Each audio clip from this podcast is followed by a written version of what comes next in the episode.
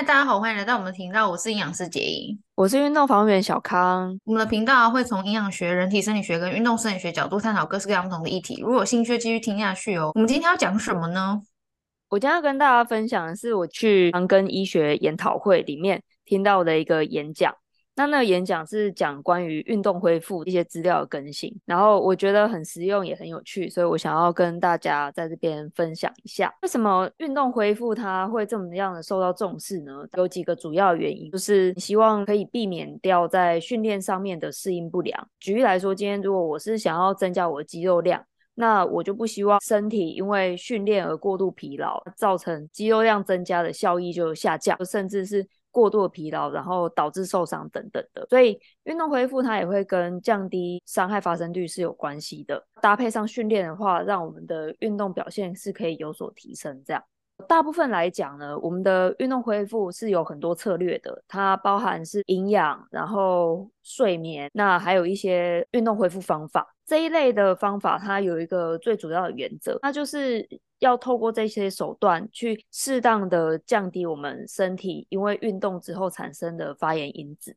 那为什么我们在运动后会有发炎的状况呢？其实它就是一个很正常的生理现象。当我们肌肉有收缩的时候，肌纤维会有一些程度上的撕裂，它就是会引起发炎嘛。典型的发炎反应就是红肿、热痛，在实际上面常看到的状况就是延迟性肌肉酸痛。所以这些发炎反应，它虽然会造成延迟性肌肉酸痛，但是它同时间也是促进我们肌肉生长的一个很重要的因素。那恢复的目的就在于让这个发炎带来的不适感跟发炎会带来的肌肉生长达到一个平衡，这样子。好，那这一位讲者他有提到说，在他收集的资讯里面，目前看到比较有效的恢复方式是压缩法。还有一些暴露在冷环境的方法，这样子。那我们先来讲这个压缩法好了。压缩法它其实范围是很广的，例如说像按摩啊、滚筒啊，或者是那种气压式的器材啊，那甚至是冰水疗，它都算是利用压缩的方式来让身体达到一个恢复。它很明显透过物理上面的压力。对我们人体产生一个压缩的效果。那它最大的好处就是根据不同使用的方式，它可以减少延迟性肌肉酸痛的规模，然后它对于疲劳感的下降也是很有帮助的。那压缩法里面它有这么多方式，其中就是以按摩或者是那种充气压缩器材，还有冰水疗这三个是在效果上面比较明显的。那我如果从高到低排列的话，就会是按摩，然后再是压缩器材。那再来是冰水疗这样子，我们刚刚有提到压缩器材的，那它的优点就是可以促进血液循环，那当然肌肉可以得到氧气就变比较多，也可以透过压缩去减轻我们肢段的一些肿胀，所以它对于发炎状况的减缓是有帮助的，因为它就是可以处理到那个红肿热痛里面的肿嘛，那甚至一些压迫也可以适时的去减少疼痛的感觉。因为它就是会刺激到其他我们皮肤上面或筋膜里面不同的本体感觉受器，然后让我们的感受会有不一样。再来就是它也蛮适合在我们做一些强度比较高或者是训练量比较大的重量训练之后。还有一个是暴露在冷环境的一种恢复方式。它的方法有很多，例如说像前几年吧，在 NBA 很红，就是可以走到一个冷冻舱，然后花一两秒的时间，然后身体可以完全冷却。然后，或者是像一些局部的冰敷，甚至刚才说到的冰水疗，那它也都算是这样子。它的优点是什么呢？就是它可以让我们的血管收缩，可以获得效果，就是适度的去降低一些我们的发炎反应。所以它对于发炎的控制是有帮助的。那再来，也可以降低热疾病的发生率，或者是肌肉酸痛的程度。不过这边也有它在使用上面。我们要特别去注意的，尤其是冰水疗，因为它会降低我们体内的发炎因子，所以其实过多的冰水疗或者在不恰当时机使用冰水疗的话，是反而会降低我们肌肉生长效率的。呃，举例来说，今天如果是一般训练，嗯、或者是我比赛后。那我希望得到一个比较好的恢复，那我当然使用冰水疗是 OK 的。但是今天如果我的目标是放在我要增加我的肌肉量，我要做肌肥大，这个时期大概就不太适合使用冰水疗，可能就可以用压缩器材啊，或者是按摩去做替代，这样子比较可以减少冰对我们肌肉生长的一些负向的影响。当然不是特别跟各位讲说一定是要用什么方法，而是说我们知道这一些的效率之后，可以搭配在适当的时机去使用这样子。刚刚说完以压缩法或者是冷铺路的优缺点比较，那现在我们就要来了解我们在介入这一些恢复方式的时候，它对我们的身体会产生什么样的变化？好，那今天如果是训练或比赛后立即执行任何一种的恢复方式。最一开始我们会发现跳跃的表现会是下降的，在一小时之后呢，因为训练或比赛产生的一些痛或者是疲劳感，它就会比较明显的下降。过了一天之后呢，常见发生的一些肌纤维损伤啊，或者是肌肉酸痛啊、疲劳感啊等等的这些感觉又会再更下降。不一样的是，暖身后去做跳跃。那这个表现其实是会提升的，而且当天也会因为有做了这一些恢复的技巧，让我们的睡眠品质可以提高。所以它其实整体来讲，它就是会让整个恢复的系统变得比较好嘛。因为我们刚刚有讲到恢复，除了这一些方法之外，它也包含了营养，然后还有睡眠，它可以让这三个环节都变得更好，然后促进我们人体的恢复。执行这一些恢复介入之后，四十八小时。在研究上面也发现说，人体也会产生比较正向的适应，例如说，我微血管的循环就会比较好啊。接下来我会举三种也是很常见的恢复方式来跟大家做一下分享。第一个要讲的就是针灸，通常就是中医师会使用的范围啊。那由于不是我的专业，我就在这边大致上分享一下这样子。很多时候针灸它就会被用来减缓运动伤害所带来的不适感，那或者是比较特别的针灸方式，它是。能让那个针在筋膜层里面移动的，所以它在很大程度上，它其实是可以直接去松解我们的筋膜层。松解开来之后，它的循环变比较好，那它就可以去让我们延迟性肌肉酸痛的这个反应变得比较下降一些。还有就是，当筋膜的循环然后延展度变得比较好的时候，那运动表现当然也会是我们可以去期待的这样子。那第二个就是一些徒手手法的治疗。这个徒手手法治疗，它跟一般的按摩比较不一样的地方是在执行之前，它会针对我们的身体去做一系列的评估。那包含是关节的状况、肌肉的状况，或者是我们的症状等等的。那它再透过这些资讯去施以恰当的手法，这样。像前面那种按摩，它比较会是像是养生会馆啊。他提供的那一种有一套式的按摩方法，是以全身放松为主，这样子，所以两种比较不一样。那在徒手治疗手法里面，我们可以得到好处就是肌肉僵硬程度下降，也就是说延展性会变得比较好，弹性会变得比较好，然后关节活动度也可以提高。那当这一些都提升了之后，当然对我们的运动表现也会有比较正面的影响。筋膜它是可以塑形的。那当然，借由这种徒手的按摩手法，它也是可以针对筋膜做一个塑形。这个塑形的概念其实就很像是我们想象筋膜就是我们穿在身上的一件紧身衣。那紧身衣在我们活动的时候，它难免会有一些皱褶，在筋膜上面如果有一些皱褶，而且粘起来的话，它就会让我们肌肉变得比较紧绷，延展性也比较差。这些徒手按摩的手法，它的目的就像是我们很像用熨斗把个紧身衣把它摊开熨平。那在筋膜上面，当然就是把那个筋膜变得比较平滑，然后让它的延展性变得比较高。所以透过这样子帮。筋膜塑形的话，我们就比较不容易会有延迟性肌肉酸痛的发生，因为我们的延展度是比较好的，那肌纤维的撕裂程度当然也会比较下降。这样子，不过因为它是一种治疗方式啊，所以它就比较会是需要有经过认证相关的专家去执行，才会是比较安全的。好，嗯哼，那最后一个就是拔罐，当然我们在临床上面可以看到拔罐有很多。还蛮不错的效果，不过在研究上面来说的话，它的效果其实还没有很完整的被支持，也就是说，它其实需要更多的研究来讨论啦。不过从临床的结果看来，它就是可以让我们痛的感觉比较下降，也可以让身体那种懒懒的紧绷的感觉是比较减少的，甚至它使用一些比较特别的方法，是可以增加关节活动度的。不过这个就目前还在研究阶段，但是在这边我觉得有特别需要注意的一点，就是拔罐它其实在某一些时机上面是不适合使用的，就是有发炎反应的时候，比如说是肌肉痛啊，或者是有一些血肿的状况、肿胀的状况，那这时候就不适合用拔罐这样子。嗯，我觉得我最关心的就是那个延迟性肌肉酸痛，因为我自己的个案，他们如果有运动过后的延迟性肌肉酸痛，他就会让他的数值变得比较不好嘛，然后呢，他就会某几天会比较崩溃，他就会觉得说，哦，我又没有乱吃，那为什么这个数值不好？然后大概会维持三天至四天。不过其实我真我真的觉得每个人不太一样。再来就是有时候那个人他觉得没有痛，可是他的数值就是有发炎。就是我觉得他应该是，就是那个痛感对他来说不太痛，因为他可能运动量比较大，或者他习惯运动。但是他的数值就是很明显的，跟他没有运动的时候比起来，他就是会有一种水肿的反应，跟吃东西都没变哦。对，所以我我其实觉得那那件事情在他的身体里面应该还是有发生啊，就是发炎反应，然后只是说只有时间长短的问题，还有什么的。那通常他们会很在意这件事情，然后我就会觉得说，不然你不要运动，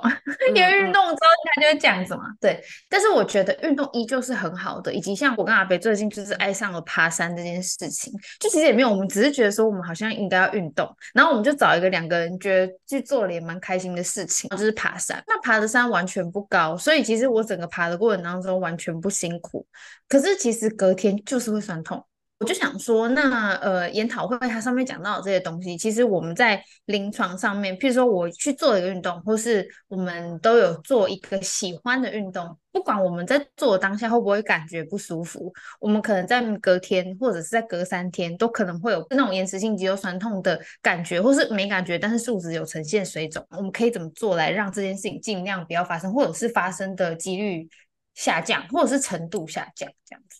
关于延迟性肌肉酸痛，它就是一个比较大的话题。那透过刚才的分享，就是那个讲座里面得到资讯，第一个我们可以知道说，用什么样的方式是对于延迟性肌肉酸痛的处理跟预防是比较有效率的。例如说，我们可以选择按摩，那或者是用一些压缩的装置，那甚至是冰水疗，效果都会是还蛮好的。那再来针对延迟性肌肉酸痛，那我也再加入一些我自己的经验分享。那这样子可能在食物的结合上面，我觉得会比较再具体一些。今天我们如果是针对延迟性肌肉酸痛的话，我们会有几个点要去看。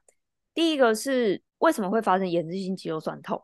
那这个通常很大的原因就是因为我们的活动量或者是运动强度，它明显超出了我们肌肉能够承载的负荷嘛。所以它会有这样子的状况发生，所以我们第一个要去看的是说运动计划的设定，因为像你刚才有提到，就是你的个案可能会因为某几次的运动，然后身体不舒服，或是有一些水肿，那甚至体重就因为水肿而增加等等的。这时候我们也会比较鼓励他们去了解怎么样去安排运动计划。我们通常会看运动的形式、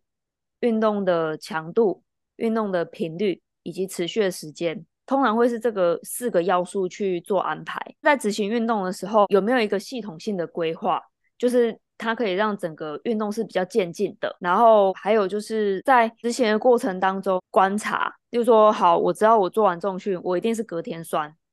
那有一些人可能是隔两天，那甚至说我做完重训，我可能就是会连续酸两天。那或者是有些人他会酸一天而已，等等的，就是因为每个人身体的。特征不太一样，所以在安排运动的时候，我觉得也可以加入自己本身的这些特征去安排。举例来说，好，假设今天这个个案他想要增肌减脂，所以他选了跑步跟重训这样子。好，那我们现在知道说，他如果重训，他就是隔天酸，他会酸一天。好，那知道这件事情之后，可能我在重训的安排上面，我就不会排连续嘛，我就不会是一二三重训，我可能会变成是一三五。所以这个酸的时间就是可以让他休息，那他的症状就可以比较缓解，而且不会被增加。那也许一个礼拜重训一三五，假设三次对我来讲太多了，那我可能可以先从一次、两次先开始，慢慢的去进行，这是一个。那今天如果是选择像是跑步啊、游泳啊、骑脚踏车等等这些需要比较长时间的，那也可以去观察，哎，我今天跑完之后，我那全身酸痛的状态是什么时候发生的？诶，是隔天吗？还是隔两天？所以也可以根据这一些身体的状况去安排它的频率。那比较典型的大概就会是一三五是重训，然后二四我可能就是做比较低强度的一些有氧训练，这样子，什么慢跑啊、游泳啊、脚踏车啊什么的。那像有一些人他喜欢爬山嘛，爬山或者是健行，这两个当然是运动的其中一种，可是他们两个其实也很仰赖我们本身的肌肉力量。所以为什么很多人他去爬山或者是去健行，他可能膝盖就会很痛，或者是隔天身体就是会很痛？那其实这个的原因大部分都是因为肌肉势能不足。我们可以想象，肌肉是一颗电池。今天如果我的电池充饱电，那我去做爬山，我去健行，那是不是这对我来讲就是我能力范围之内的事情？可是大部分的人，如果他是在电量没有充饱的状况下去做这件事情，那它电量很快就不够用啊。那对电池，它当然就会有伤害。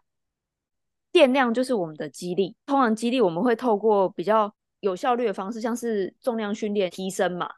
所以说肌力它有一定程度的成长，那我们在做一些爬山、健行这一种运动的时候，就比较不会有那种不舒服的状况产生了。当然是做什么游泳啊，其他那种运动都是一样，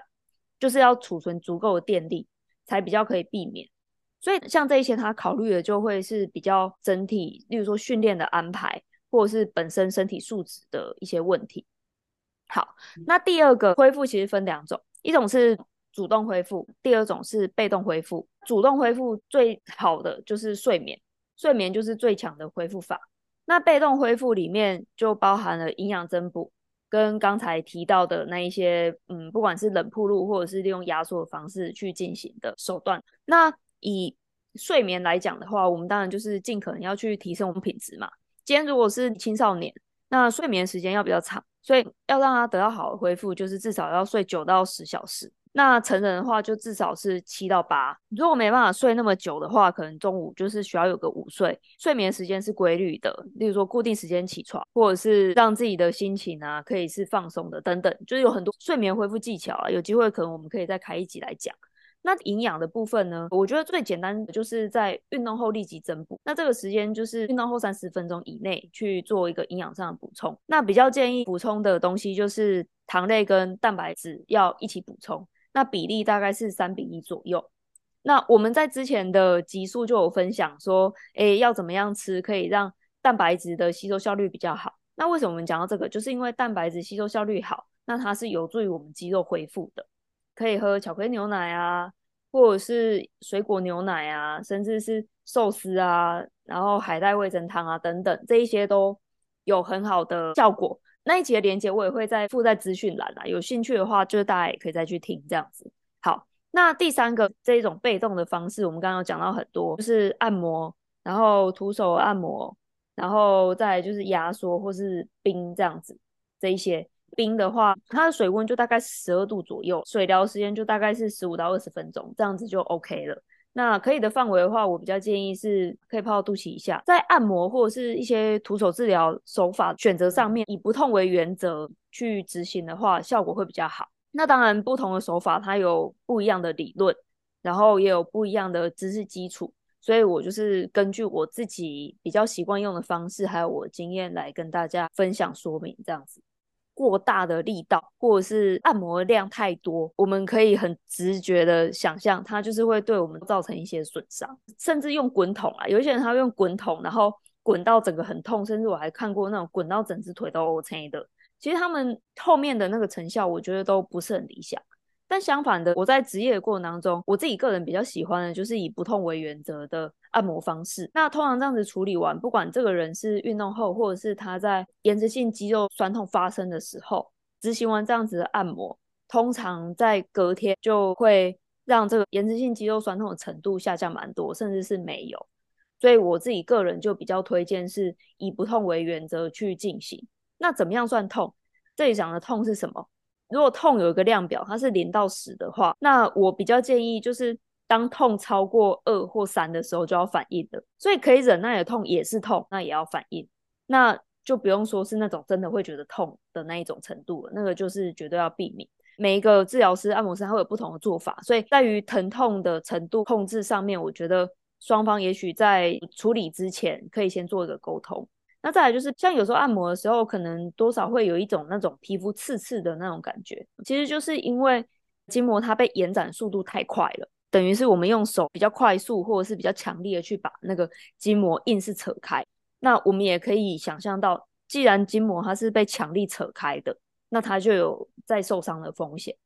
所以这样的状况也是我比较建议避免的。就像我就是一个非常怕痛的人，那如果说我在按的时候，我想要减少我的疼痛感觉，按之前是做冰敷还是做热敷？我在按的时候，我的承担力会变得比较高，会有这个相关性吗？呃，在按摩之前，其实冰敷或热敷都是可以的，因为。冰敷、热敷，这时候要调整的就是我们本体感觉的一些反应嘛。不过我觉得热敷会更好，因为热敷它可以帮助我们的筋膜是比较可以被延展开的。手法有不同的方式，嗯，那我也有遇过那种按到真的痛到不行，嗯、可是就很有效。那按摩师他就是擅长这样的手法，而且他可以控制剂量。但是对我来讲，我就觉得哦，好像太痛，我无法忍受。我觉得如果自己是属于比较怕痛的类型的话，还是去。找到适合自己的按摩师，我觉得会是比较首要的。因为刚好说那个压力的东西，嗯、然后我就在想说，如果说我们去做运动的时候，我是穿有压力的衣服、裤子那种的话，会不会是也可以避免延迟性肌肉酸痛？是吗？是要穿着去动吗？因为它是比较力学相关的，它比较不是我的领域。所以可能大家就听看看，参考一下这样子。某一些压缩衣，它的确在运动过程当中，它可以有一些程度的去预防延迟性肌肉酸痛，这个是有这样子的现象。那甚至也有一些是可以增加运动的表现的。所以我认为压缩衣是有帮助的。那只是说，嗯、呃，还是要去找到再更新一些的研究结果，会比较有帮助。这样，或者是找到比较适合自己的压缩衣这样子。嗯。好，那我们今天就先分享到这边啦。如果大家有什么使用上的心得啊，都欢迎跟我们讨论。那我们今天就先这样啦，大家拜拜，拜拜。